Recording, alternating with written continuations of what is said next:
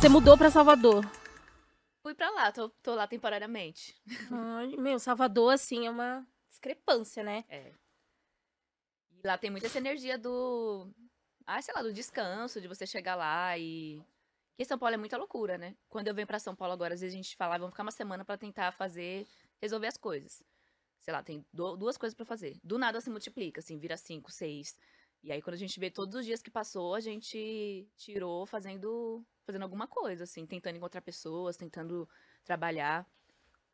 E lá eu sinto que tem essa outra energia de o tempo passa diferente. Eu acho que principalmente isso, assim. Acelera. É tipo assim, tá tudo bem, sabe? Tá tudo bem, eu vou acordar aqui, fazer um café, e aí eu vou começar a trabalhar. É outro ritmo. São Paulo me dá ansiedade, sabia? É. Tem uma coisa que as pessoas estão te acelerando o tempo todo, precisa entregar. Eu sinto que São Paulo tem mais que 24 horas, porque você precisa entregar. Eu faço duas coisas ao mesmo tempo. O dia passa muito rápido também, né? Mas eu morava. Eu sou da, da cidade de Tiradentes, Aham. da periferia de São Paulo. E aí, quando eu fiz 20 anos, se eu não me engano, eu vim morar no centro com os amigos e tal. E pra mim foi muito diferente. Era tudo muito. Parecia que eu tava em outra, outra terra, assim. Porque quando eu tô aqui em São Paulo e eu vou pra cidade de Tiradentes ou algum bairro da periferia, pra mim já, já muda completamente essa noção de tempo. Que as pessoas lá estão em outro ritmo, são outras. Ah, outra estética, outro tipo de, de viver, de lidar com as pessoas também, né?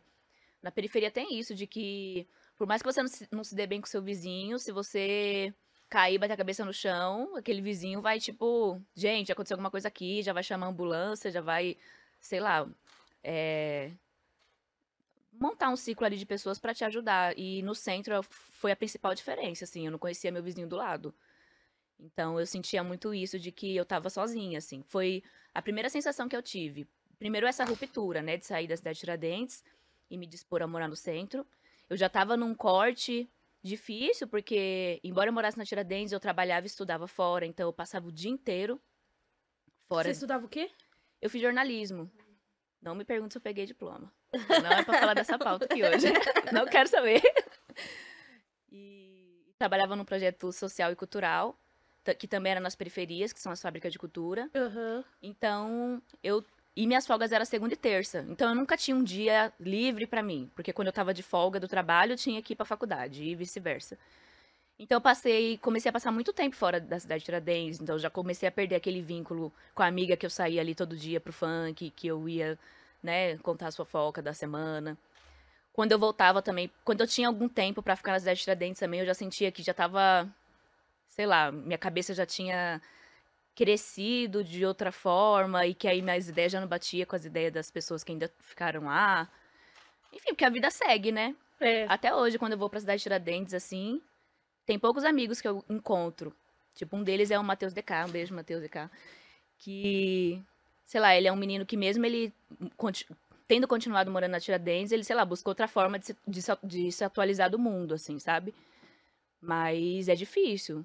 É- é, a partir do momento que você sai do lugar que você nasceu e foi criada, acho que tem uma ruptura muito forte, assim, de tipo.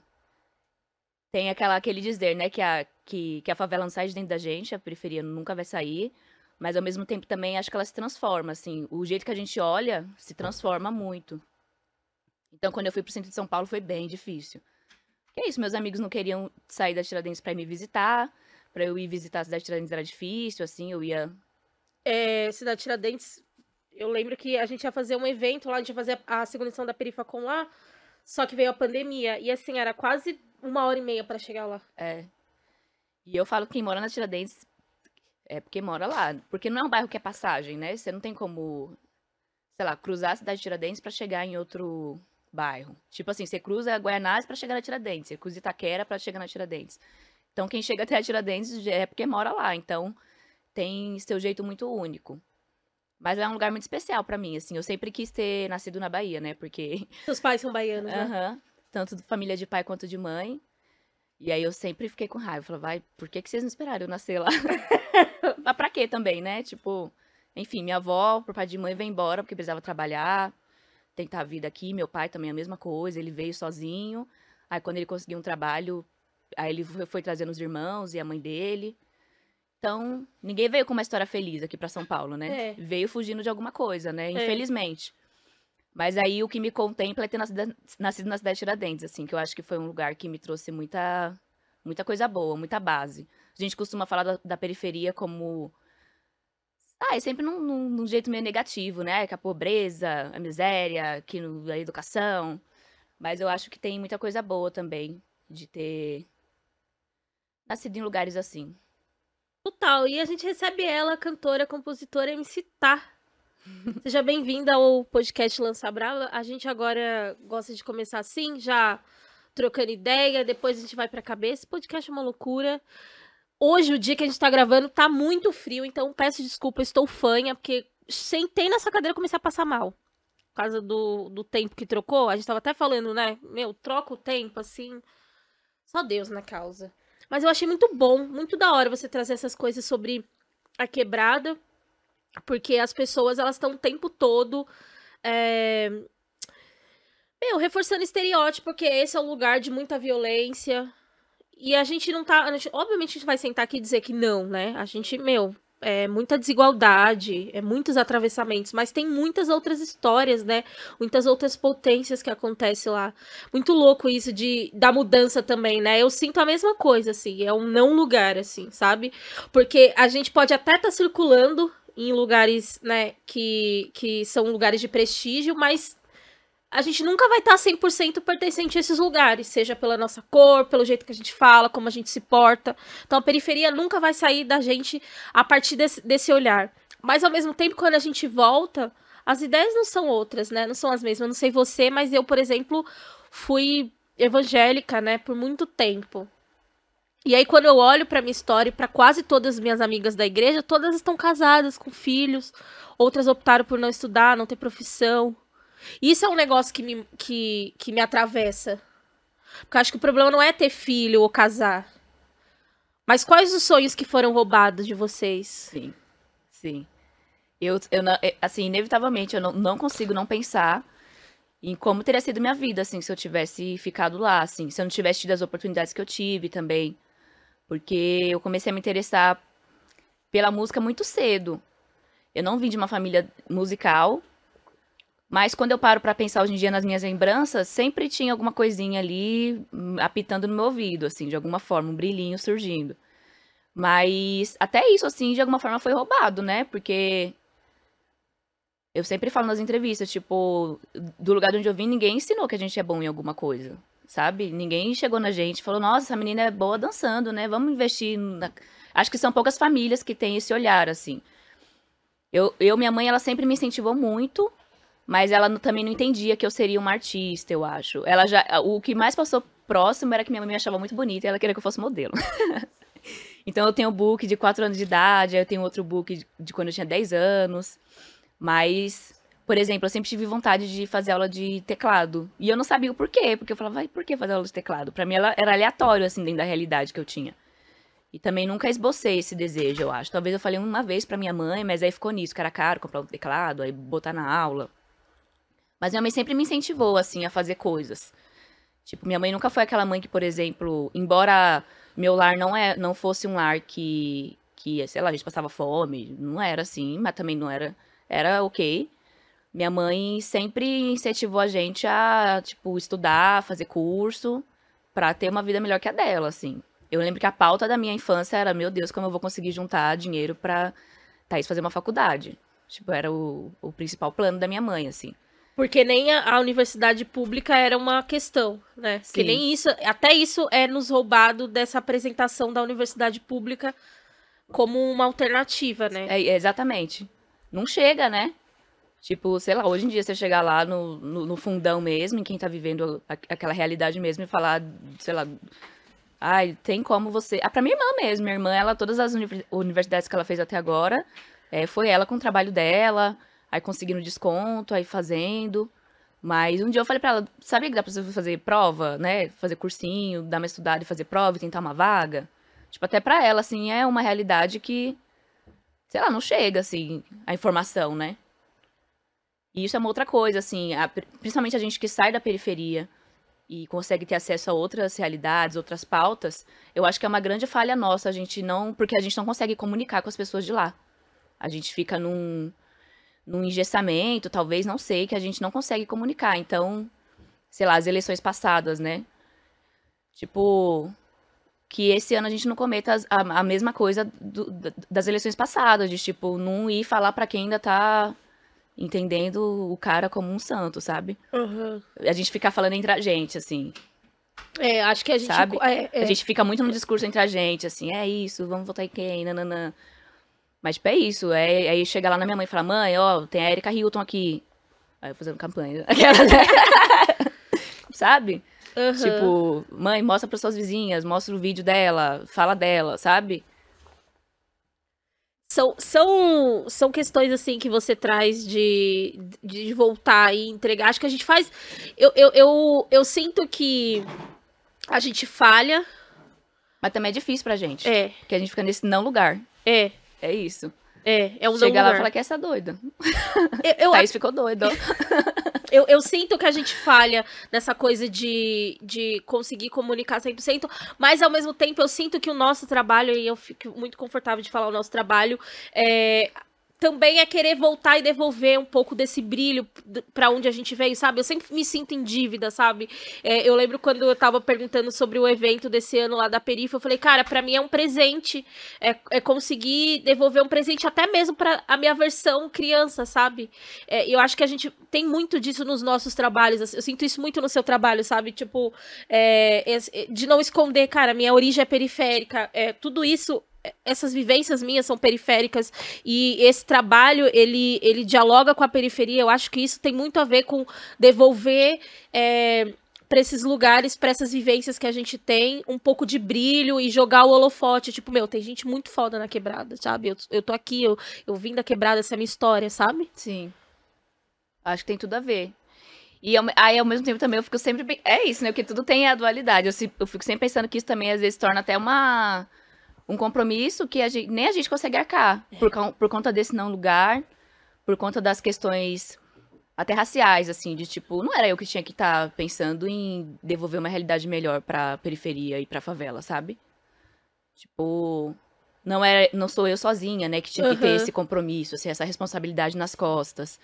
Eu sinto que sempre quando a gente tá caminhando também parece que tem um, algo que puxa a gente pra trás, nesse sentido, porque a gente aprendeu desde criança que é isso, o rap é compromisso, né? Que, Aham. que, que a periferia não sai da gente, que a gente não, não pode virar as costas, que a gente não pode deixar de ser humilde pro lugar que a gente veio, com o lugar que a gente veio. Então, acho que é só manter o equilíbrio, assim, disso também não tornar, não se tornar uma prisão, né? É, porque é uma, muita Porque nem cobrança. às vezes é. a gente não tá. Porque quando a gente, a gente fala. Esquece das outras esferas, né? Emocionais, psicológicas. Tipo. Eu não concordo com, com, com a gente ficar sempre nesse discurso é, decadente sobre a periferia, sobre as favelas. Acho que é bom de ressaltar as coisas boas. Mas quando a gente pensa na quantidade de traumas que a gente tem por, por conta, né, de toda a nossa vivência nesses lugares também, é até doloroso, né? Pra algumas pessoas, tipo, voltar pro lugar onde foi criado é doloroso. Pra mim não é. Tipo, pra mim é um lugar que que eu, quando eu chego na cidade de Tiradentes, eu consigo me, me reconectar com várias coisas, com os meus sonhos. Isso que você falou, né? Da minha criança, de, de, de reimaginar a Thaís lá naquele lugar, o que, que ela pensava. Eu sempre fui muito, muito, que, muito uma criança muito tranquila, assim, muito ob- observadora. Então, muitas eu lembro mais de eu observando as coisas do que eu falando alguma coisa, sabe? Eu pensando numa- na fala de algum adulto, tipo, algum adulto falava alguma besteira, eu falava, nossa, mas sabe? Eu lembro mais desses momentos do que exatamente eu falando, assim, Sim. como eu era como criança. Então, são lugares que, que proporcionam várias coisas pra gente, né? Tanto as delícias quanto as dores. É, é importante. A gente tá muito ainda no tema periferia, mas é que eu acho, acho, acho foda, assim, é, esse tema. Acho foda você falar de, meu, é um lugar de trauma também. Esses dias eu fui visitar a última casa que eu morei lá no, no Capão. E eu fiquei, mano, como que eu consegui morar aqui, velho? Muito pequeno, muito pequeno. Muito, muito, muito pequeno. Muito. Eu não sei nem te explicar. Tipo, três cômodos, minúsculo. E aí tava eu e meu irmão, que a gente tava gravando um negócio pra um trampo. E aí eu falei assim, eu fiquei meio clau- clau- claustrofóbica, sabe? E aí eu olhei ao redor. E aí eu fiquei assim, não, mano, caraca, velho. como eu consegui. E aí eu olhar e falar assim, como eu consegui sair daqui também, né? Porque é uma quebra de perspectiva muito grande. Porque é isso, a gente começa a trabalhar cedo. Quantos anos você começou a trabalhar? Meu primeiro emprego tinha 14 anos. Tá vendo? Você começa a trabalhar muito cedo. É, e aí você tem que equilibrar o estudo com o trabalho.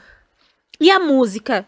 Você, eu, eu li uma entrevista você contando que você tava. Que você, você ganhou um aparelho de karaokê e aí, sem querer, você gravou. Você gravou por cima de uma fita do seu irmão. São essas coisas que eu falo, assim, quando eu lembro, não vim de uma família musical, mas quando eu lembro da minha infância, tinha muitos pontinhos, assim. Eu me colocaram na fanfarra da escola e queriam que eu dançasse. Eu nunca fui boa de, de dançar. Nunca curti, assim, o rolê de dança e eu sempre me senti meio travado, assim. Sei lá, uma, alguma pendência aí das vidas passadas, aquelas. Ainda tenho que resolver. Aí eu fiquei enchendo o saco para me colocarem para tocar. Aí eu fui, comecei a tocar surdo. Aí tem isso de eu ter. Eu, tenho, eu tinha um irmão mais velho, que era o, o Jimes, como ele era chamado, Uhum. mas o nome dele era Douglas.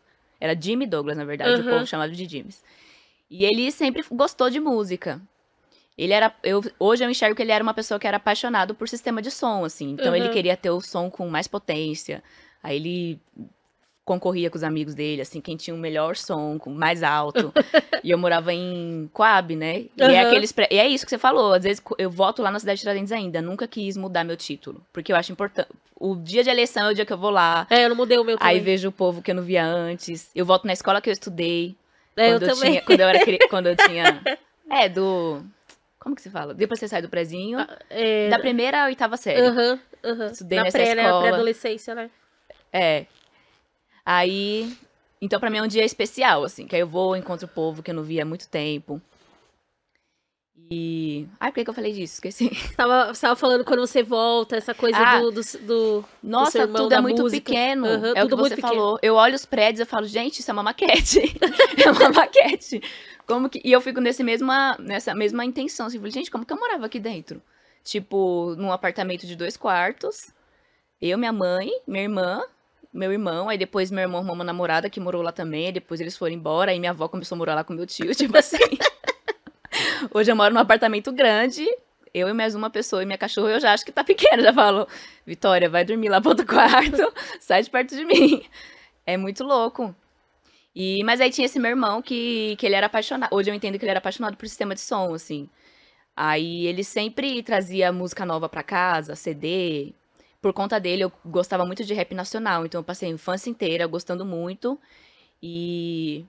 E tudo que meu irmão fazia, eu queria fazer. Se meu irmão, ah, tá colecionando bolinha de gude, porque tá na época de bolinha de gude. Aí eu colecionava também. Minha mãe nunca fez essa distinção. Tipo, ah, isso é de menino, você não vai fazer Uhum. isso. Até porque, basicamente, Não tinha muito brinquedo. é, e eu vivia muito com meu irmão, então eu e meu irmão era assim, um e carne. Aí depois que veio minha irmã, mas eu não me conectei tanto com a minha irmã, por exemplo, quanto eu, quanto eu era conectada com o meu irmão. Hoje eu e minha irmã que a gente tem uma relação muito muito bonita assim, principalmente depois da pandemia. Aham. Tipo, é maluco isso, porque, sei lá, né, de alguma forma as coisas difíceis que a gente passa também ensina a gente a resolver pendências, né? A gente Aham. entende quando precisa das pessoas, né? Sim, não, eu super entendo isso. E aí tinha esse meu irmão que, por exemplo, o primeiro funk que eu ouvi foi ele que me apresentou, porque ele levou um. A gente só ouvia rap nacional, Aham. e aí um dia ele levou um, um CD que era da Furacão 2000, se eu não me engano. Aham. Aí botou assim pra tocar e eu adorei, porque eu acho que o funk naquela época ainda tava nessa. Ainda era muito mais próxima do rap, assim, em algum e- sentido. é, no- tava no- essa coisa do Miami Bass, né? É. Então, as batidas. eu escutava e eu, eu percebia uma diferença. Falava, nossa, é diferente, porque as letras são menores. Não fica muito naquela coisa, né? Que, sei lá, facção central, até o próprio, próprio Mano Brown, né? Com Racionais tinha, de. Que era o cotidiano da favela, a Uhum. crônica da, da periferia, né? O funk trazia esse outro olhar, assim, né? Talvez um olhar mais esperançoso. Hoje eu Uhum. defino o funk como um grande um grande inventor de, reali de, de realidades até, assim, né? De sonhos, assim. É mais sobre sonhar, sobre pensar num... Construir um universo do que, de fato, aquilo acontecer, né? Acho que o Aham. funk e ostentação é uma grande prova disso, assim. Sim. Ninguém tinha Ferrari, ninguém tinha... Não tinha. Aham. É um ou outro que tinha uma motona, assim, que aí era a mesma moto que rodava em todos os clipes, mas ninguém tinha mansão na periferia. Mas eu acho que, que, que transformou, assim, a cabeça das pessoas, do- né, de quem fazia parte daquela cena, de, de inventar uma nova realidade. Tipo, vou ficar falando aqui da, do meu copo que tá, que tá rachado e que a água, quando eu boto no copo, fica vazando, e aí eu não tenho como beber água porque a água tá no chão e não sei o quê. Tipo, é inventar um copo novo, né? É. Meu copo é de ouro e a água que eu bebo é melhor porque eu deixo a água no copo, então a, o, minha água também é, sei lá, bendita e isso me fortalece porque quando eu vou pra rua eu sou foda, tipo, é, é tudo uma invenção de, de realidade. Ai, me perdi. Não, Eu, já ia pra outra pauta, se você deixar eu fico falando. Ah, assim, eu ó. amo, gente. A gente ama convidado assim. Aí do, do meu irmão eu lembrei que aí teve um dia que eu gravei na fita dele, brincando no karaokê, só que assim, zero pensando que eu ia ser cantora um dia. Eu cantei, não sei porquê, porque eu também sempre fui muito tímida, então eu esperei, esperava todo mundo sair de casa, aí eu era a Thaís, sabe? Aham. Aí eu fazia minhas coisas, que quando tava todo mundo em casa eu me sentia muito, muito reprimida também, assim, não te- minha infância foi bem conturbada. Então, aí eu lembro que nesse dia todo mundo saiu de casa, eu falei, é hoje. Só que eu não sabia que tava gravando. Eu achei que eu tava só cantando, que era uma música do Expressão Ativa, Na Aham. Dor de uma Lágrima. Aham. E aí, não sabia que tava gravando. Aí depois meu irmão foi ouvir a fita e tava lá, sou agora, o homem chora. Eu amo essa música. Ai, que mico. Aí, nossa, eu fiquei com tanta vergonha, porque ele estava mostrando essa música pra todo mundo. Ele pegava a fita e botava. Porque antes dos sons tinha fita, né? Aham. Eu acho que eu tinha. Ah, uns 9 anos, 8 Aham. anos. Eu era bem criança, assim. Saiu mostrando pra todo mundo: olha minha irmã cantando, minha irmã cantando. Então eu digo que o meu irmão foi a primeira pessoa que percebeu algum talento pra música. assim. Aham. Eu lembro que eu ia pra igreja evangélica com a minha avó, porque eu ficava muito com a minha avó, minha mãe trabalhava. Aham. E teve uma vez que ia ter uma apresentação das crianças. E aí eu ensaiei, só que na hora de cantar o pastor não deixou, porque eu não era batizada na igreja. Minha mãe nunca me batizou. Eu fui me batizar a primeira vez não, no terreiro de Umbanda mesmo, Aham. tipo, depois de grande. Mas não deixou. Aí, assim, Ah. meu sonho de cantar quando eu era criança, acho que Boicotadíssimo. foi, fui boicotada. Às vezes eu cantava perto das minhas amigas, de- porque eu sempre cantei muito. Aí Aham. minhas amigas falavam, vai, você tem voz de, daquelas mulheres que cantam na igreja. Aí eu entendi isso como uma ofensa. Não sei porquê. Não, não acho que quem canta na igreja canta mal. Não sei, mas na, o jeito que as meninas falavam, parecia que eu era careta, que eu era brega, assim. Aí eu E a ficava Lady Gaga. Beyoncé, tudo começou na igreja, né? Uma galera dessas da diva pop. Isso aí não é xingamento, né? Tipo, é um elogio. Boa É, parte é. do pop, principalmente estadunidense, né? É, de, Eu- que eu é de que era- igreja. Eu acho que era mais como minhas amigas falavam. Tipo, nossa, tá, tá, tá escanta, tipo assim, com uma cara já. Ah, eu também canto igual amiga e mulher de igreja. Na época eu fui de igreja, né? É. Aí hoje em dia eu só canto karaokê. Eu só vou lá dar show no karaokê. Nossa, eu eu amo karaokê. karaokê. Nossa, eu também. Muito bom karaokê, né? É. Enfim, já desviamos o assunto aqui. Aí foi isso. Aí depois meu irmão comprou um cavaquinho, pediu pra minha mãe comprar um cavaquinho, aí fez. Um cavaquinho. É, meu irmão era assim. Aham. Aí ele fazia, sei lá, um mês de aula. De aula não, ficava lá pra cima e pra baixo, ficava aqui embaixo do braço. Aí depois ele jogava de lado, tipo, não queria mais. Aí eu fui, peguei o cavaquinho e comecei a fazer aula num centro cultural, Pombas Urbanas, que é exatamente em frente ao prédio que eu morava. Ai, que legal. Quem for lá no Pombas Urbanas da Tiradentes, pesquisar no Google Mapas, o prédio em frente ao Pombas Urbanas é onde eu fui criada. Aí fiz um tempo, só que eu fiz pouco tempo de aula, não, não sei tocar, porque aí nisso meu irmão morreu. E aí, assim, acabou. Eu fazia capoeira, eu fazia capoeira, dos, ci- fiz dos 5 aos 13 anos. Aí, tipo, acabou pra mim, assim. Ele morreu, eu fiquei mal. Só que é isso, um mal também que é- hoje eu me vejo naquela situação, tipo, eu não, não demonstrei, eu não conseguia ne- nem demonstrar esse sentimento, emoção. Foi uma coisa que me bloqueou, assim. E aí eu parei de fazer tudo, parei de fazer aula de cavaquinho, parei de fazer capoeira. Minha mãe ficou doida que eu saí da capoeira. Falei, não quero mais ir pra capoeira, não quero saber. aí isso eu tinha 12 pra 13 anos, que foi bem. Ele morreu no mesmo meu aniversário, assim. A missa de sete dias dele foi no dia do meu aniversário. Aí só depois de uns dois anos, que foi quando eu tinha 15 anos, que eu fui me interessar por alguma coisa, que foi o funk, assim. E aí eu falo que o funk me acendeu a luz, assim, da minha vida. Porque eu fiquei, assim, muito desinteressada de, de fazer Você- qualquer coisa que eu, que, eu ti- que eu tinha que me comprometer, assim. Quando você fala essas coisas, eu fico pensando o quanto, assim, né, a gente tá na periferia, é tão importante o acesso a cuidado da saúde mental. É. É. Claramente, né, é um estado depressivo que você precisava, meu, de cuidado, né? Precisava ser ouvida por um profissional. E a gente é muito atravessado pelo luto. Você fala isso, eu fico lembrando, assim, tipo, é- essas perdas que eu tive quando adolescente e tal, e não tive cuidado. E que às vezes, às vezes vira uma ferida que a gente só vai cuidar quando é adulto, né? E é maluco que até hoje, assim, é, é um tabu, né? cu- Cuidar da, da saúde mental na periferia. Por exemplo, minha mãe ainda entende como algo, sei lá, de doido. Tipo assim, é se você estiver surtando, quebrando a casa, rasgando dinheiro, pra ela é isso. Fazer terapia aí é pra essas pessoas. Quando, a- quando minha irmã recentemente passou por um processo e, come- e eu falava, você precisa de terapia, você precisa de terapia. Minha mãe, não, mas ela tá bem, a menina tá bem, tá, tá bonita, com saúde. Aquele Tipo, meme gostosa assim É. com depressão. E assim com, com outras pessoas, né? Com É. outras, outros amigos, assim, às vezes você fala assim, ah, da terapia. Eu ainda não comecei a fazer, mas eu entendo que é um, um passo aí que eu tenho que dar. É um processo. É, né? Porque o acúmulo, principalmente a gente que vem dessa infância, meu, eu, eu sempre penso, nossa, tem sido muito a minha pira nos últimos anos, que é estudar semiótica, porque eu acabei indo trabalhar com cinema, série e tal. Essa semiótica da construção da, da infância de uma criança periférica, de uma infância negra. O quanto a gente acaba sendo retirado da gente. Meu, você bota uma criança que é de classe média, uma criança que é de periferia. Meu, a- a- as coisas que a gente viveu, assim, o amadurecimento e esse salto qualitativo, quantitativo e qualitativo que a gente tem que dar da nossa própria idade, eu sempre ouvi, tipo, Andresa, você parece mais velha, você Isso. parece mais velha, você parece mais velha. Cara, porque é isso, a gente começa a trabalhar cedo, tem outras responsabilidades, não sei se você, você, você tem uma irmã mais nova, Tenho. eu sou a mais velha, então eu tive que, por, por algum tempo, eu fui responsável é, por olhar o- a Vitória e Samuel, que eram meus irmãozinhos, e aí tem que estudar. Pô, você sabe, muita responsa.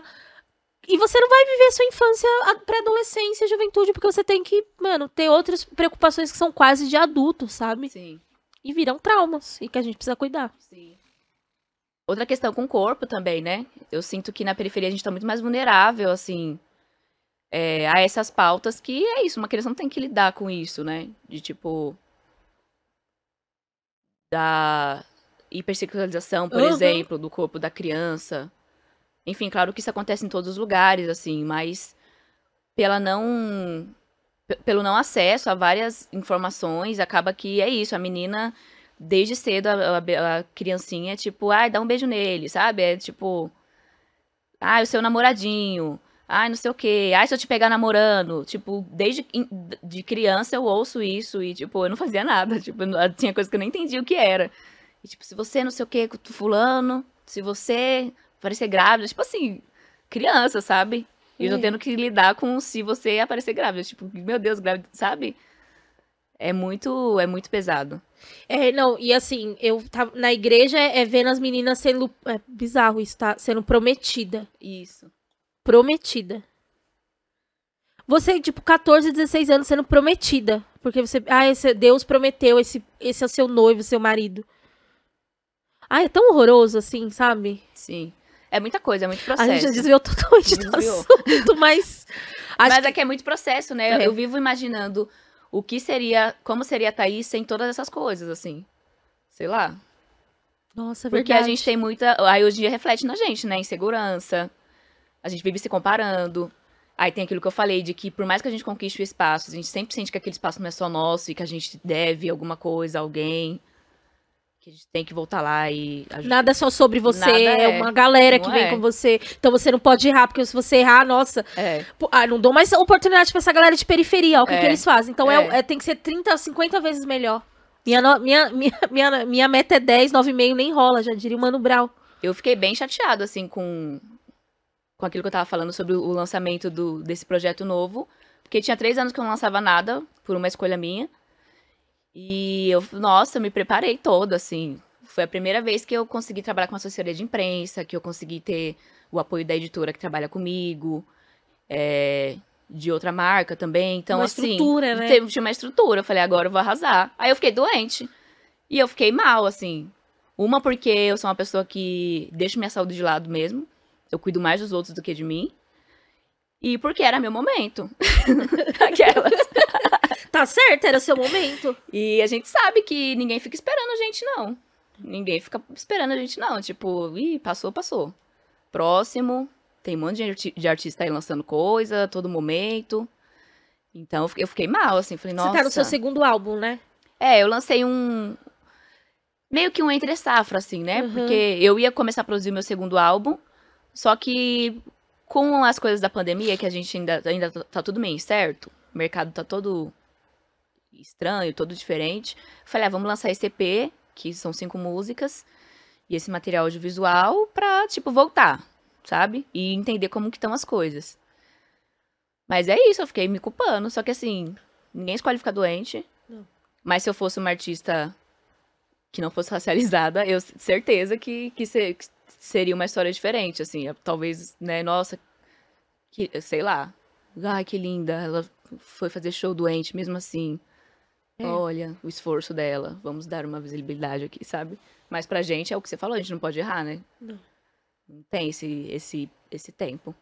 Mas também acredito muito. Acho que a minha fé me dá muito um suporte, assim, de tipo, tudo acontece do jeito que tem que acontecer. E é isso, né? Fiquei. Eu, que eu, é que o nome do EP é Meu Santo é Forte, né? Uhum. E eu fiquei nessa contradição todo esse, esse tempo, assim. Eu fiquei, nossa, é, meu santo é forte mesmo. Tem que acreditar que meu santo é forte, porque olha. Agora eu falei, eu vou ter que acreditar. Meu mantra, vou pra frente do espelho. Chorando assim em casa. Meu santo é forte. Ai, amiga, mas é. Não, total, assim. É que a gente vai acreditar em quê, sabe? Pra Não. desacreditar, a gente já tem muita coisa. Em que momento você começou a compor e trazer sua Ai, fé? Babei. Eu, e eu que eu tô. Gente, vou contar esse segredo. Eu tô com a blusa virada ao contrário, porque eu, eu me sujei toda também. O frio, né, amiga? O frio deixa a gente muito devagar. Eu tô muito devagar hoje. Não quero falar onde a gente tá, mas a gente tá no Polo Norte. o estúdio fica aqui. Por isso que, né, Exatamente. é toda uma função. Valorizem o podcast, que é toda uma função. O artista tem que vir até aqui, viajar até aqui. Não é fácil. Não é fácil. e, e que momento a sua fé começou a aparecer? Ou sempre foi assim? Você decidiu que a sua fé é, ela ia estar na sua música? Que é uma coragem, tá mais nesse, nesse, nesse país onde a gente tem uma, uma horda contra as religiões de matriz africana, né? Eu vi, eu, minha família sempre. É isso, né? Não tinha ninguém de terreiro até então. Depois eu fui descobrir que a, a irmã da minha avó era dona de terreiro, mãe de santo. Só que assim, o povo escondeu, né? Porque é- dentro da periferia é outro contexto. Eu lembro que eu tinha um amigo na escola que ele dava a entender que a família dele era de terreiro e era assim, a- o comentário da escola. Tipo, ai, fulano, fui na casa de fulano e tinha uns matos lá na frente, sabe? Assim, era o mistério das crianças, assim, era o motivo da, da rola. Ai, não, não pode ficar perto, porque meu pai falou que é macumbeiro, que não é pra andar com fulano. E sempre foi um amigo muito, mu- uma pessoa muito, um amigo muito amigo meu, assim. Que eu também tinha isso, eu sempre fui muito, de alguma forma, eu, eu sinto que eu sou muito, eu tenho um senso de justiça muito forte. Uhum. Então, sempre quando eu via, desde criança, eu via alguém sendo excluído, eu não gostava, aí eu me juntava com a pessoa. Que eu tinha uma, eu era bem- uma popularidade com todo mundo, assim, então, quando eu via que a pessoa estava sendo excluída, eu dava um jeito de, de trazer ela pra, de volta, assim. E essa pessoa era uma, uma dessas questões. Mas não tive, assim, né? Não tive vivência no terreiro desde criança, nem na minha Uhum. família, não tinha ninguém. Mas é isso, minha família sempre teve muita fé, assim. O, o termo fé sempre foi muito levantado, né? Eu vivia na igreja evangélica com a minha avó. Aí minha avó ia fazer muita missão, então ela ia pregar nos lugares, ia na- nas casas fazer oração Uhum. levar roupa, levar alimento. Então eu sempre estava com a minha avó. Então, de alguma forma, essa coisa da fé, eu acho que ficou gravada em mim, assim. É, Quando, eu, quando eu saí da cidade de Tiradentes e venho morar no centro de São Paulo, eu começo um- um- uma missão de me descobrir, assim. Porque foi só quando eu saí de lá que eu consegui me enxergar de fato. Me enxergar enquanto uma mulher racializada. Eu nunca me enxerguei. Tipo, nunca ninguém falou pra mim, ah, você é uma mulher negra Uhum. de pele clara, mas é negra. Nunca, nunca. Mas eu percebia que eu era tratada diferente, assim. Eu sempre falava que eu era morena, né? E eu... sempre eu isso. super te entendo, eu também. Só que aí os meninos falavam, ah, eu quero ficar com a sua amiga morena. Porque aí ela era branca e tinha o cabelão. E eu não entendia qual era a diferença, assim. Eu, eu sabia que tinha alguma diferença entre eu e ela, mas eu não sabia o que era. Mas aí eu, eu fui descobrir isso depois que eu saí da cidade de Tiradentes, que eu passei a me integrar das pautas, que eu passei a conhecer pessoas que tinham, né, que estavam mais avançadas nesse, até na questão de, de feminismo, assim. Eu demorei muito tempo pra falar, ah, eu sou feminista, sim. Me considero feminista. Porque eu tinha, eu falava, não, não sou isso, não. Tipo, porque era uma, é, é uma coisa que tá tão dentro da gente, de nós mulheres negras, né, de tipo, de alguma forma, ter essa independência de, de ser a dona da família, a chefe da família. Enfim, minha mãe nunca me chamou alguém para consertar o chuveiro. Era sempre minha mãe, consertando o chuveiro, pia, torneira que vazava. Era sempre minha mãe, assim. Então eu ficava, gente, lá onde eu moro, tem um monte de mulher lá que faz um monte de coisa que vocês falam que é feminismo e, tipo, ninguém fica falando que é feminista, sabe? Eu achava assim, nossa, isso nasceu primeiro do que isso que vocês estão falando, do que uhum. vocês estão querendo cercar como alguma coisa. Aí só depois de um processo que eu fui conhecer o feminismo negro, que aí foi me abrindo mais a cabeça, assim, de uhum. hoje eu chegar e falar, ah, eu sou, sim, eu sou feminista. Mas eu lembro quando eu saí da Tiradentes foi isso, eu passei por um processo muito grande. Primeiro me senti muito, muito, me senti isolada da, tira, da cidade de Tiradentes, então já não tinha mais meus amigos nem minhas referências, e aí eu tive que construir coisas novas a partir do repertório que eu tava tendo e a me descobrir. É, aí entrou essa coisa do empoderamento, que eu também não sabia o que era, e aí eu fui conhecendo. Enfim, várias coisas, várias coisas. Até essa questão de, de eu ser uma artista que começou no funk, que eu é. comecei no funk com 15 anos, essa parte eu pulei. Comecei no funk com 15 anos lá na Tiradentes. Aí fiquei, fiquei, lancei algumas músicas e tal, funkão mesmo. E aí, depois, quando eu fiz 17 anos e meio, foi quando eu falei, meu, vou, vou estudar e trabalhar. Vou, né?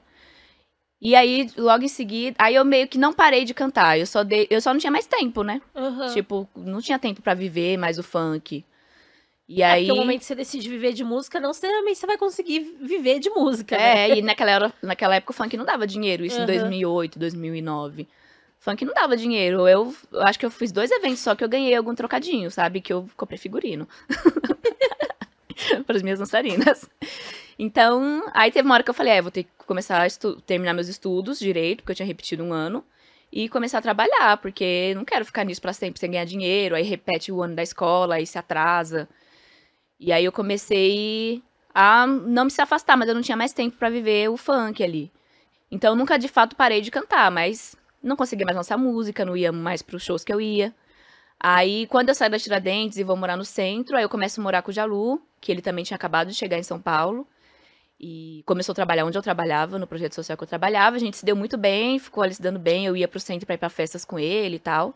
E aí um dia ele falou: ah, você não quer morar aqui? Sei o quê? Que eu vejo sua rotina. A minha faculdade era na Barra Funda, então era bem mais perto do centro. Uhum. Aí eu fui morar com ele, assim. Eu sempre quis sair de casa também. Não porque. Nada, não era nenhum tipo de desconforto. É que eu sempre, desde criança, falava: nossa, o dia que eu crescer, ter uma casa, sair uhum. de casa. Sempre tive isso. Aí fui morar com ele. E aí ele que me incentivou muito a voltar a cantar. E, mas foi nessa ruptura com os Tiradentes que eu consegui entender até a questão artística, assim. Uhum. De, de enxergar as coisas que eu passava no funk, por exemplo, dentro do movimento funk, né? Porque lá dentro eu nunca. É isso, né? Sempre tinha um cara para falar o que eu tinha que fazer. É. Tipo, eu sempre tive minha carreira no funk independente. Nunca tive empresário, nunca tive produtor, nunca tive ninguém. Era tudo eu. Mas aí, você chegava no funk, aí sempre tinha um MC que não, que você tem que usar uma roupa mais curta, por isso que não tá dando certo. Você tem que saber dançar. Bota umas meninas pra dançar. Ah, você tem que cantar mais agressivo, só fazer muito suave pra cantar funk. Sempre era alguém, assim, me dizendo que eu tinha que fazer e isso me incomodava demais. Uhum. Eu lembro que tinha uma época que eu até, de alguma forma, me masculinizava, assim, nas vestimentas, né? O que na minha, naquela época, pro meu repertório, era usar roupa masculina, claro, né? uhum. né? Hoje em dia eu já não tenho essa essa coisa, né? Eu uso o que eu quiser usar. Mas assim, de usar calça larga e botar um... Isso aqui, antes era tipo a MC tá querendo se esconder pra ela uhum. chegar no funk e não ser de alguma forma abusada, sabe? Uhum. Então, quando eu vou pro centro, eu, com... eu começo a me perceber e até entender todas essas, essas questões que me machucavam. E quando o Jalu bota a pilha pra eu voltar a cantar, aí a gente produz a música Olha Quem Chegou. Ela ficou ainda um ano e pouco guardada. E depois que eu lancei. Porque eu ainda ficava pensando, ai, será que eu quero mexer nisso ainda? Será que eu quero, ai... Porque para mim ia ser um grande fracasso eu tentar e não conseguir. Falava, vai, não, não quero não, tentar de novo e não conseguir de novo, para mim é demais, para mim é demais. E aí depois que eu lancei Olha Quem Chegou, eu comecei a tentar entender quem que era MC Tá, assim. E aí nesse tempo eu também comecei... Tá, eu lancei umas duas músicas, mais duas músicas, tentando entender quem era MC Tá, quais eram as referências da MC Tá. E eu sempre fui uma menina que gostou de música brasileira. Uhum. Eu nunca, se você perguntar assim, ah, eu ouvi a música o álbum novo da Beyoncé, eu não escutei ainda. Eu escutei pelas pessoas postando e tal, mas eu não peguei de fato para ouvir. Eu consumo pouca música internacional. Pouca não, nenhuma música internacional. Eu consumo quando alguém me mostra, tipo, olha, isso aqui, me mostra, ah, essa referência aqui é legal e tal. Pra também não ficar moscando na É. vida, né? Mas cê- então você tá 100% é, consumindo o que a galera tá fazendo no Brasil. É, principalmente o que já foi, assim, eu adoro. Adoro as velhos, velho, adoro. Tipo, a- os senhorzinhos, as senhorzinhas. Eu adoro, adoro. Tudo que, que. É que o termo ancestral ficou muito pop, né, ultimamente. Mas tudo que é isso, né? Traz essa. Ancestralidade. A presença dos mais Aham, velhos, assim, eu gosto muito, me identifico muito. foda. Me, me faz aprender muito também. E.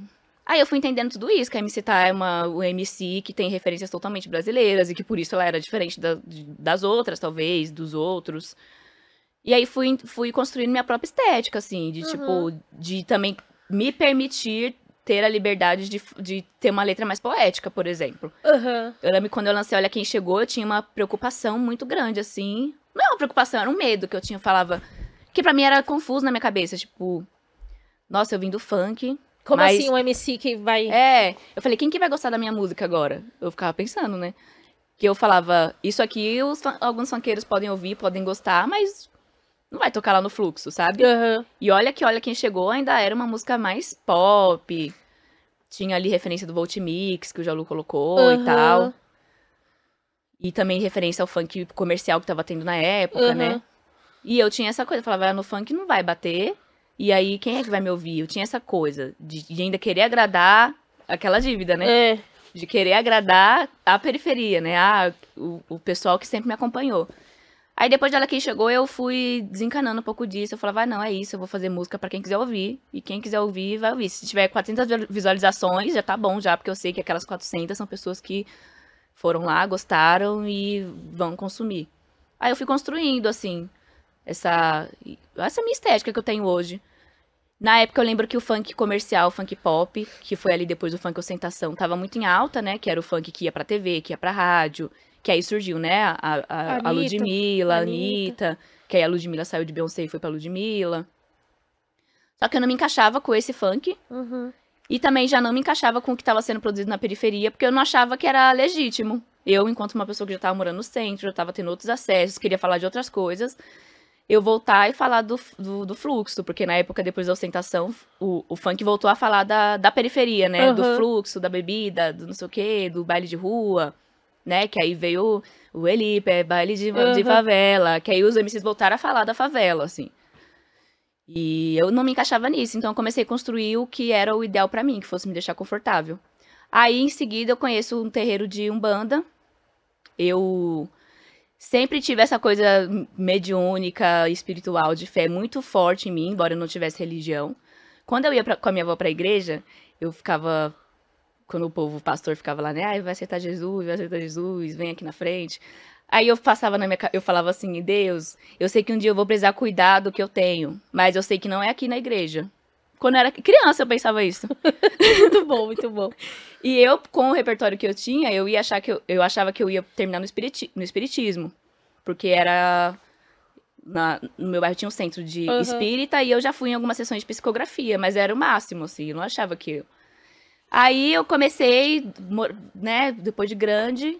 Eu, sempre, eu sonho muito desde criança. Aí depois de grande eu voltei a sonhar bastante. Com coisas que eu não sabia o que era. Aí hoje em dia eu sei que era o guias de terreiro, que eram os orixás, que era o universo, né, do- de um terreiro de umbanda.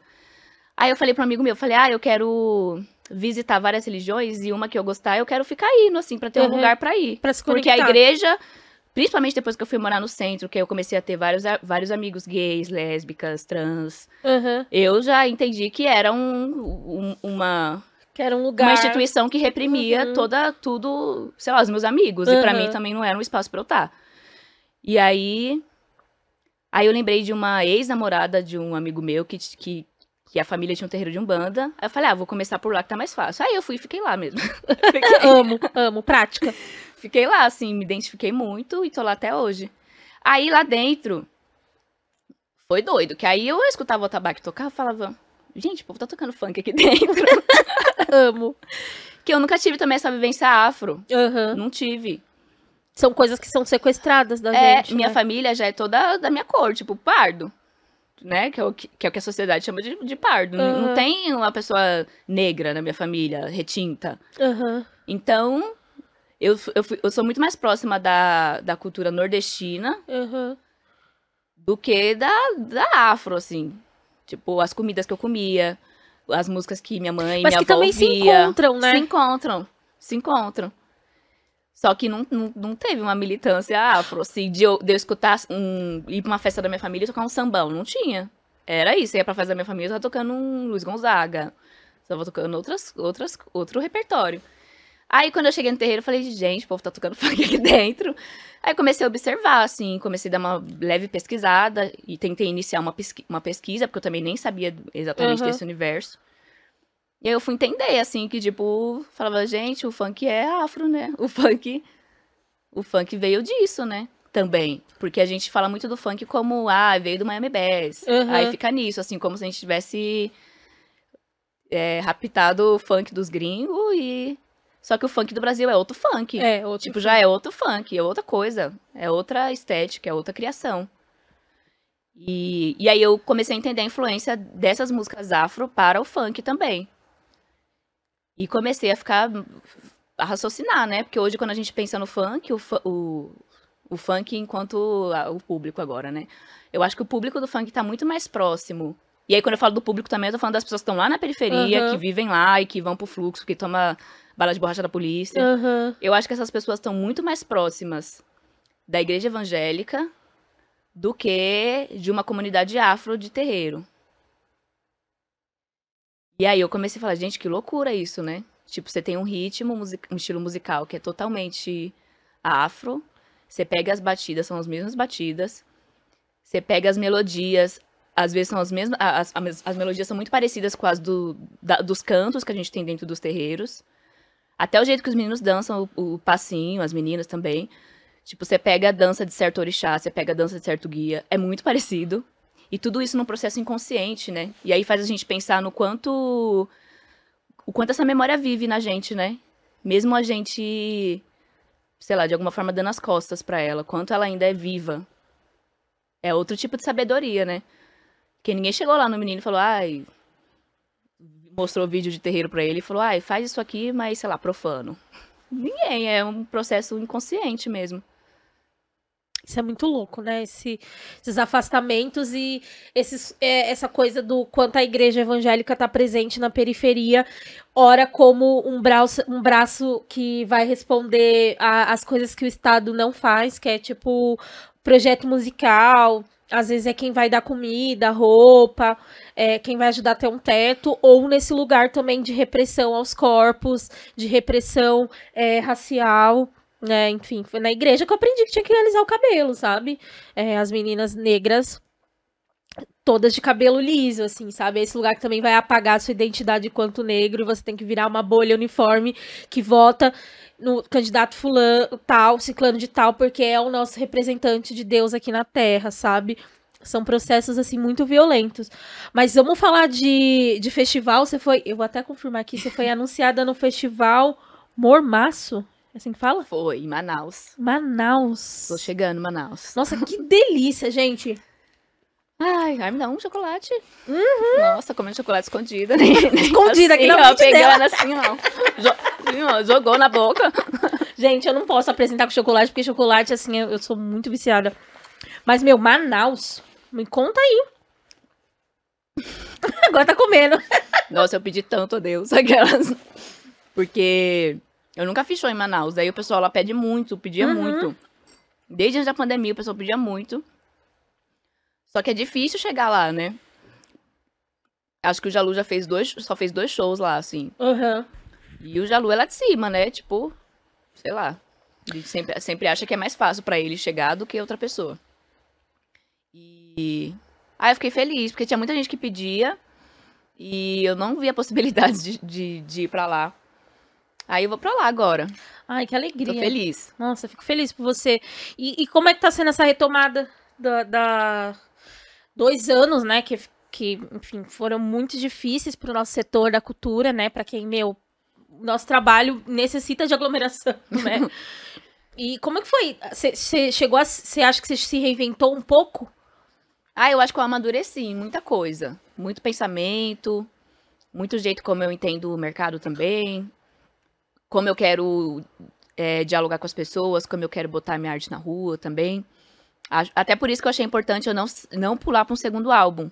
Eu trazer um projeto ali no meio, que eu acho que é a união. Que do... é o EP, né? É, que é o EP Meu Santo é Forte, ou são todas as plataformas digitais. É... Que é ainda, que ainda tem muita coisa do rito de passar. Até quando a gente pega a música Rito de Passar, ela é a principal o pontapé inicial para a gente produzir esse EP, porque a gente aprofundou essa pesquisa do funk, né, que é, um, que é um, uma percussão contemporânea com é, a pesquisa do, dos, dos toques afro, principalmente os toques de terreiro. E, e eu acho que também já conseguiu apontar para um amadurecimento artístico mesmo, assim.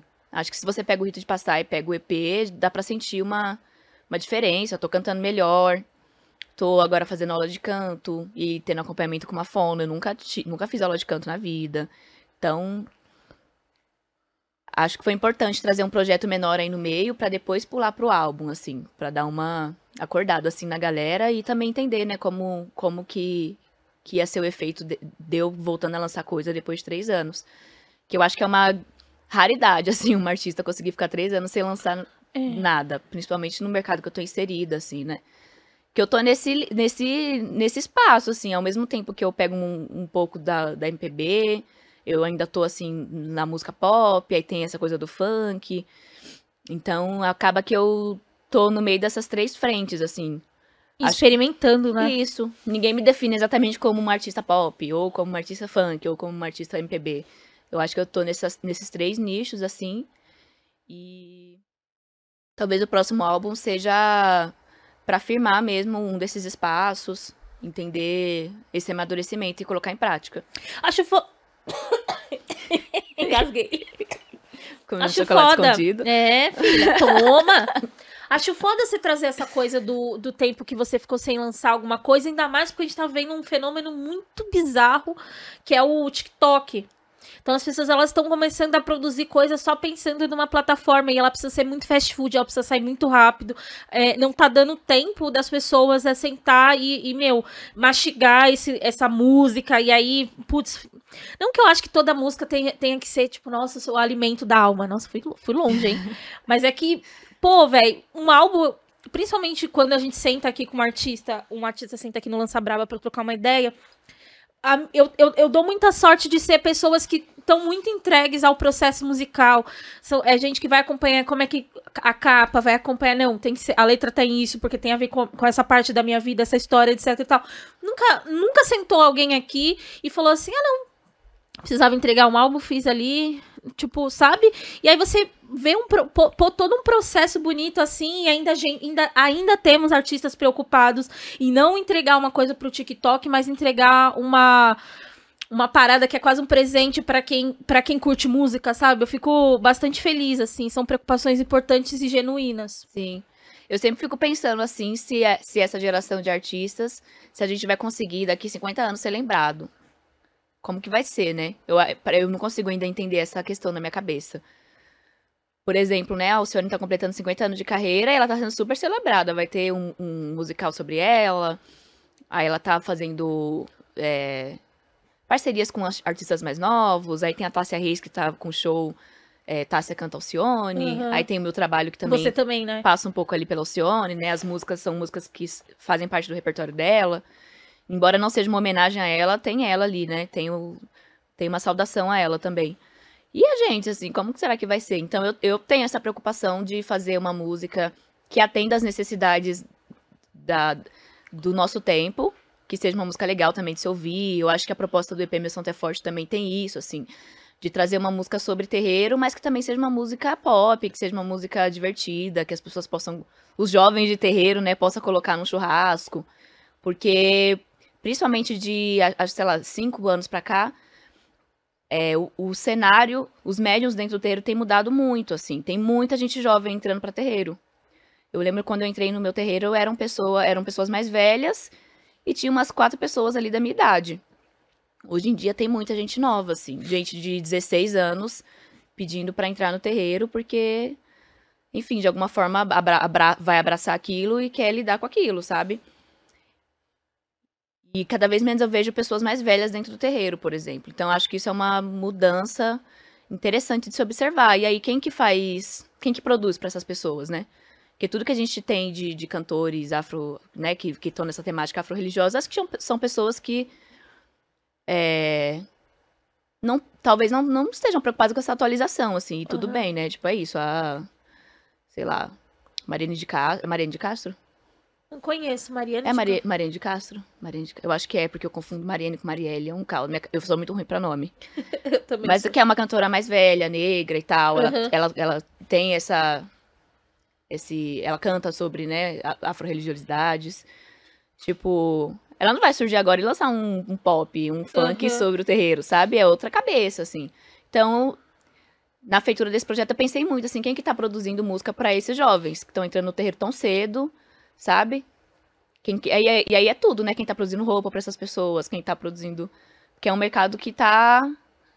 Tá aí, né? Tá se abrindo, mas ao mesmo tempo não tem. tan- eu acho que falta tanto representantes mais jovens pensar pra essas pessoas quanto. Mais do que nunca é preciso disputar, né? Publicamente, né? Sim. Eu acho que mais do que. é, é, acho que mais do que viver. Porque eu sinto também que por muito tempo foi uma coisa silenciosa, né? Porra. Falei palavrão. Então, É, é uma coisa silenciosa. Então, eu, eu- eu- o, acho que é Paulo Henrique, que é o jogador de futebol. É. Tipo, ele, ele, ele fala ele publicamente, é tipo, nossa, cara, isso é tão. Eu, É. eu, eu sou ateia, mas eu fico tão empolgado e feliz e compartilho tudo e fico, nossa, que legal ver alguém é, celebrando a sua fé.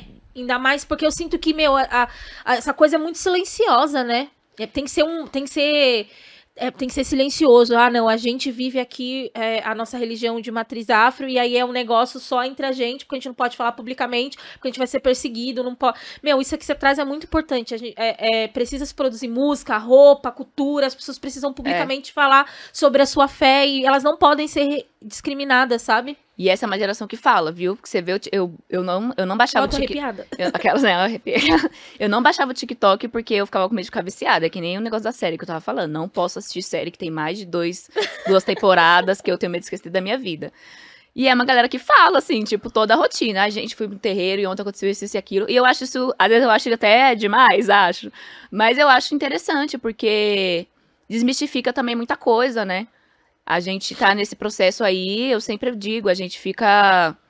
O pessoal ainda fica perguntando, ah, mas não faz amarração lá? Mas não é o dia. Tipo assim, gente, evolui, sabe? Evolui. Tem muita gente com dúvida pequena ainda, sabe? Então acho que quando aparecem pessoas jovens dentro do terreiro que, que lidam com a estrutura lá dentro e que, né, até um certo ponto, claro que cada casa vai ter sua doutrina, umas vai poder filmar, outras não vai, outra o pai de santo não, sei lá, de repente acha estranho, né, a pessoa postando foto demais, vídeo demais, mas é interessante, assim, tipo, mostrar que existem pessoas que vivem, de, que, que tem essa vivência e que se você não gosta, aí é problema seu, mas se você não pode sair agredindo ninguém na rua, sabe? Uhum. Que você não pode, é um problema social. Uhum. Não, você falou, eu lembrei até do, do uma HQ que eu gosto, vou te comprar de presente. É, chama Contos, não sei se você leu, né? É, chama Contos dos Orixás, do Hugo Canuto. Vou te Não. mandar então de presente.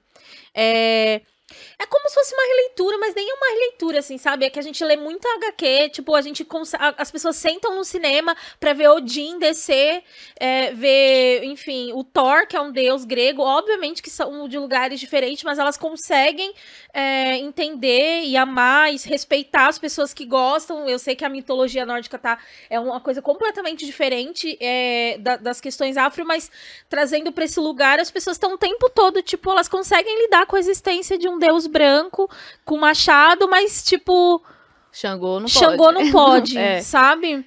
E aí é uma HQ que, que ele, ele traz os, o- os orixás nesse lugar de quase que super-heróis, sabe? E é uma coisa muito legal, assim, os desenhos. Que é um lugar contemporâneo, que é um lugar pop, sabe? É sobre isso, Exatamente. assim, tipo. Hoje em dia, acho que, sei lá, né? ca- Cada vez mais pessoas jovens pensando nessa atualização. Acho que vai ser bem positivo. Eu tenho muita esperança, assim, que, que o Brasil volte a ser um Brasil mais, mais diverso, né? Mais diverso. Quando eu trago o Clima Quente Show, por exemplo, dentro do EP Rito de Passar, é sobre isso, assim, imaginar uma... É pegar lá o, o pensamento do funk de imaginar uma realidade e trazer também pro meu trabalho. De, tipo, já que nenhum programa de TV vai me chamar pra eu ir lá e apresentar essas músicas, e eu sei que por todas as questões que, que passam por elas, eu vou criar meu programa e vou botar no YouTube, sabe? É isso. É isso. Eu amo, acho que, acho que, tá, a gente tá vivendo muito essa geração é, que, meu, pensou, pensa a parada e, e executa a parada, tipo. Olha, até pela minha própria história, assim, da galera da perifa. Tipo, a gente não tinha um evento nerd na periferia. Não tem, vamos fazer. Então é isso, assim, ah, não vão me chamar pra fazer pra, pra, pra, pro programa, eu vou fazer o meu. E eu acho que essa coisa da internet, a gente consegue alcançar mais pessoas. Então a gente faz uma vaquinha, a gente, sabe? Eu acho, acho que isso é uma característica muito foda dessa nossa geração, assim, Sim. sabe? Sim. Também acho. Você tá animada pra, pra essa volta que a gente tá vivendo de shows, festivais? Como é que tá o Tô. coração? Tô animada, principalmente que eu tô com, com tudo novo, né? Show novo, trabalho novo. Então, tô bem animada agora que passou meu período de doença. Você vai se apresentar na Casa Natura, Vou, né? vou me apresentar na Casa chique. Natura. Quando que é? Dia 3 agora. Dia 3 agora. Quando eu 3, não sei- 3 de setembro. 3 de setembro. Será que esse epi- episódio vai estar no ar já? Aí produção? Uhum. me avisa. A produção vai me avisar. Enfim, mas acho que vai, vai, vai ter outros shows. Fico bem feliz. Aí você tá nessa ponte aérea agora, Salvador e São Paulo? Isso. Eita, mulher. Aí, assim, sentindo as coisas aí como vão acontecer, pra, pra ver onde vou ficar também, né? É. Que é Mas- isso, né? Também, assim, a gente tá num momento muito delicado de também tá tudo muito, muito caro, né? É. Pô, uma passagem tá Nossa, cara. Meu Deus, passagem cara. Meu, E tá aí, o muito que- caro pro Rio. O que tá impedindo também muito contratante de conseguir cumprir a logística do artista. Então, ainda tá. Quando eu falo que tá nuviado, é nesse sentido, assim. Muito, muito, muito artista se recuperando da pandemia, mas também muito contratante, né? Aham, Muitas pessoas, aham. produtores que faziam festas, que levantavam os eventos na, na cidade. Tá todo mundo se levantando de uma grande crise, pausa aí. E... Mas eu acho que até o fim do. o- a virada do ano, assim, começo do ano que vem, assim, acho que vai ser bem bom, assim. E quais os próximos planos? Aí, meu próximo plano é eu dar uma. continuar com o EP Meu Santo é Forte. Aí a gente tem umas atualizações dele, que é lançar uma, uma música, uma ou duas. E. E aí, ano que vem, já começar a produção, a produção do meu segundo álbum. Boa. Ai, eu tô tão feliz de te ser feliz, entrevistar. tô muito feliz de entrevistar. Eu lembro é, de você indo num evento que eu tava organizando com o Arthur, aquele doido, Arthur Lá na, Santana, na USP. da- Nossa, eu, sei- eu tenho uma boa memória pra algumas coisas, pra outras eu não tenho, não. Gente, a me citar essa pessoa, assim, é muito ponta firme. A gente tava lá fazendo o evento. É, e aí ela colou pra tocar, assim, muita gente boa, assim, acho que... E aí é muito legal, depois de anos, você tá aqui, eu te entrevistando, e poder ouvir um pouco da sua história, e, enfim, ouvir e você compartilhar com o nosso público. Acho que você é uma mina muito ponta firme. Acho que você... Ninguém pode falar o contrário. Se entrevistar todos os contratantes, ninguém pode falar que eu cheguei atrasada, que eu sei o que lá. Não quero feedbacks aqui no, nos comentários. Mas acho, acho, acho que o que você tá fazendo assim, você perguntou o que, que, o que, que vão falar, assim, do seu trabalho em anos, assim, eu acho que o que vão falar do seu trabalho é que ele é um trabalho revolucionário e, e- que faz parte da história, porque eu acho que você tá se propondo a, a fazer uma coisa que, que, é, que é diferente e trazer... é, e, e jogar a luz, né, nessa... nessa nessa produção cultural periférica, mas que também atravessa a, a religiosidade, sabe? É, isso é incrível, isso é bonito, isso é corajoso. De novo, vou repetir o que eu falei no começo do programa. É muito corajoso é, ser uma mulher negra de periferia que se dispõe a produzir música afro-brasileira. E num ritmo que também é fudido de criminalizado, porque é muito louco, assim, sabe? A gente tá gravando hoje o episódio, a Anitta ganhou lá o VM, VMA, tipo, muito foda, não sei o que, não sei o que lá, mas a gente ainda tem uma repressão muito grande nos bailes e nos funk, sabe? Não é como se o funk tivesse vencido. Sim. Assim, então tá tocando no- na, na festa lá na PUC, na Vila Madalena, tá, mas assim, e a galera tá conseguindo ganhar dinheiro com isso, então são vários atravessamentos, né? Eu sinto que as pessoas não sabem dividir isso, né? Por isso que quando eu tô falando de um, do recorte do funk, eu deixo explícito que eu tô falando das pessoas que moram lá na periferia, que tomam bala de borracha quando a polícia invade baile, que, enfim, passam por todas as dificuldades. Tô falando dessas pessoas. Porque senão fica generalizado, né? Não, mas aqui na minha faculdade, povo escuta, não, mas não é sobre os lugares elitizados, é sobre lá a base, quem produz e consome diretamente o funk antes de chegar até a gente, aí o artista cool escutar, pegar as referências que lhe serve e botar no som dele, aí o som dele bombar, ele ganhar de música do ano e, e dane-se o povo que tá, que, que tá lá, né? Tipo, é isso, sem, as pessoas têm que entender que sem as periferias não existiria música, não existiria música brasileira. Porque todas as atualizações, quem propõe é o povo preto, é o povo de periferia. Tipo, e você vê isso em todas as regiões do Brasil. Tecnobrega, o brega funk, o pagodão, tipo, que são coisas que vêm da, sons que vêm da periferia, né? Se a gente parar de existir, gente, acabou. Acabou, pode fechar o Brasil. Gente, e é dessa forma que a gente encerra o Lança Braba. Cara, muito obrigada. É... Nossa, você arregaçou, é isso mesmo. Sem a periferia não, não, Tem. não tem, assim. Não tem Brasil, né? E você tá nas plataformas, nas maiores plataformas de streaming. Tô no TikTok também. Olha, fiz uma conta. Fiz minha conta assim, que agora eu vou virar comunicadora lá no TikTok também. Nossa, porque é isso, né? É isso, gente. Dancinhas eu não sei, mas vídeo da minha cachorra Ai, vai é ter. isso. Eu descobri que o povo gosta, né? Nossa, É. eu publiquei um vídeo da minha cachorra, irritou. Então, E eu lá postando vídeo bonita. Eu falei, nossa, nada, Ninguém 3 quer mil saber. visualizações. É, amiga. Aí eu postei da minha cachorra, acabou. É. Tá com Então, quase 200 mil views. ah, E eu tenho duas mil seguidores, dois mil seguidores só no TikTok. olha. Irritou, menina, o vídeo da cachorra. Pois é, o povo Eu vou gosta mudar de... o nome do meu TikTok pra cachorra da Tá. E vai ser só com ela, vou mone- monetizar. Ah, e o seu Instagram tá MC Tá. MC tá, MC tá. MC Tá, Insta- TH. Twitter. Twitter. É, o Twitter tá MC tá também, e um underline no final, mas vai aparecer lá, porque minhas contas são verificadas. Só o TikTok não, que não me verificou, Ó, me TikTok. Verifica diva, hein? MC Tá, de novo, muito obrigada. Ouçam, ouçam um EP novo. E, cara. E chorem. e chorem. Com e de novo... conceito, aclamação, e chorem. Aclamação. De novo, muito obrigada. Assim, você é um artista foda. E você, ouvinte, muito obrigada também. Você é um ouvinte foda. E se inscreve no canal. A gente tá no Spotify. O Spotify agora tem opção no nosso Spotify, que a gente é chique. A gente tem opção vídeo. Então, esse, esse EP Olha. aqui tá em vídeo também no Spotify. Então, você pode escolher YouTube ou Spotify. Só não esquece o like, só não esquece de se inscrever. E até a próxima. Muito obrigada.